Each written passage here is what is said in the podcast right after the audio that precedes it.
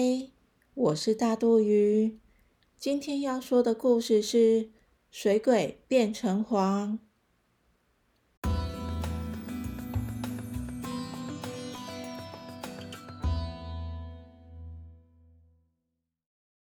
传说水鬼在阴间的地位是很低的，一定要找个活人把他拉进水里当替身，要不然他就会待在又冰又冷的水里面。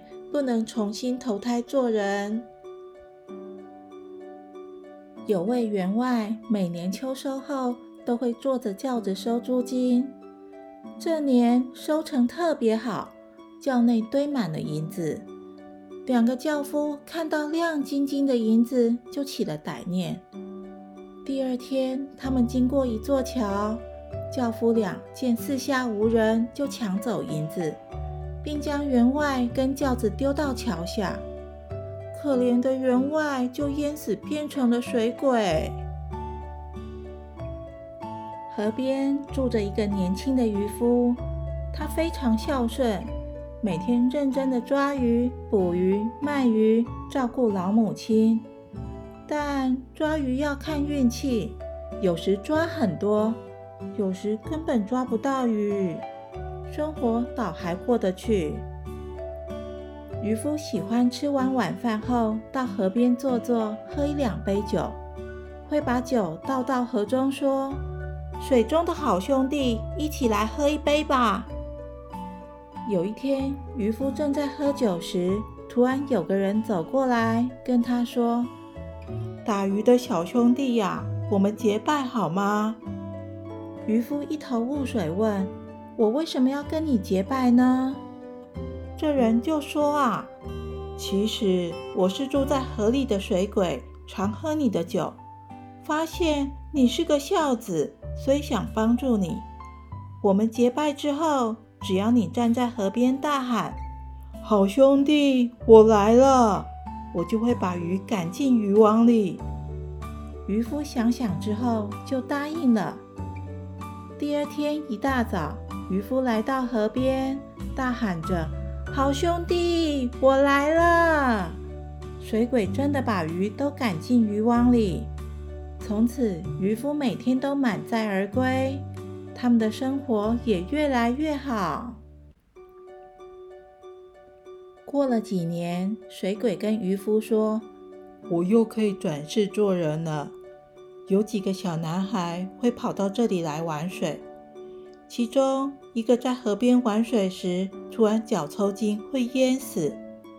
水鬼说：“别劝我了，这次我不会放弃的。”第二天，渔夫还是很不忍心的来到河边，他请小男孩们去别的地方玩。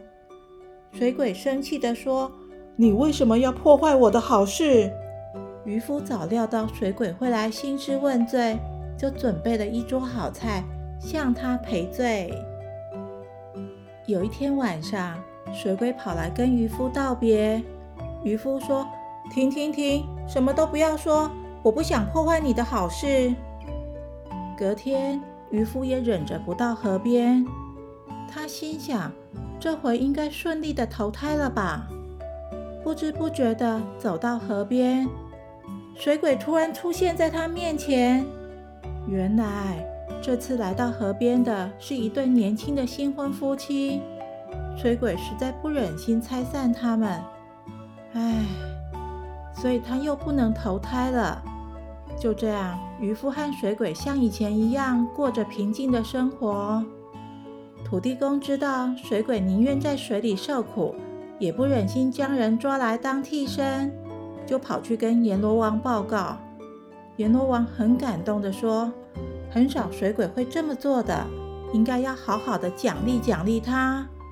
就把这件事告诉玉皇大帝，玉皇大帝就封水鬼为城隍爷，让他管理所有的大小鬼。水鬼非常高兴，送了一篮鱼跟渔夫道别。没想到第二天，篮子里的鱼全变成了金子。渔夫和母亲非常的开心。因为有了这些钱，渔夫就不用每天冒险捕鱼，可以好好的照顾母亲了。大朋友、小朋友，大肚鱼有粉丝专业了。听完故事后，请帮大肚鱼按赞跟分享，也欢迎留言哦。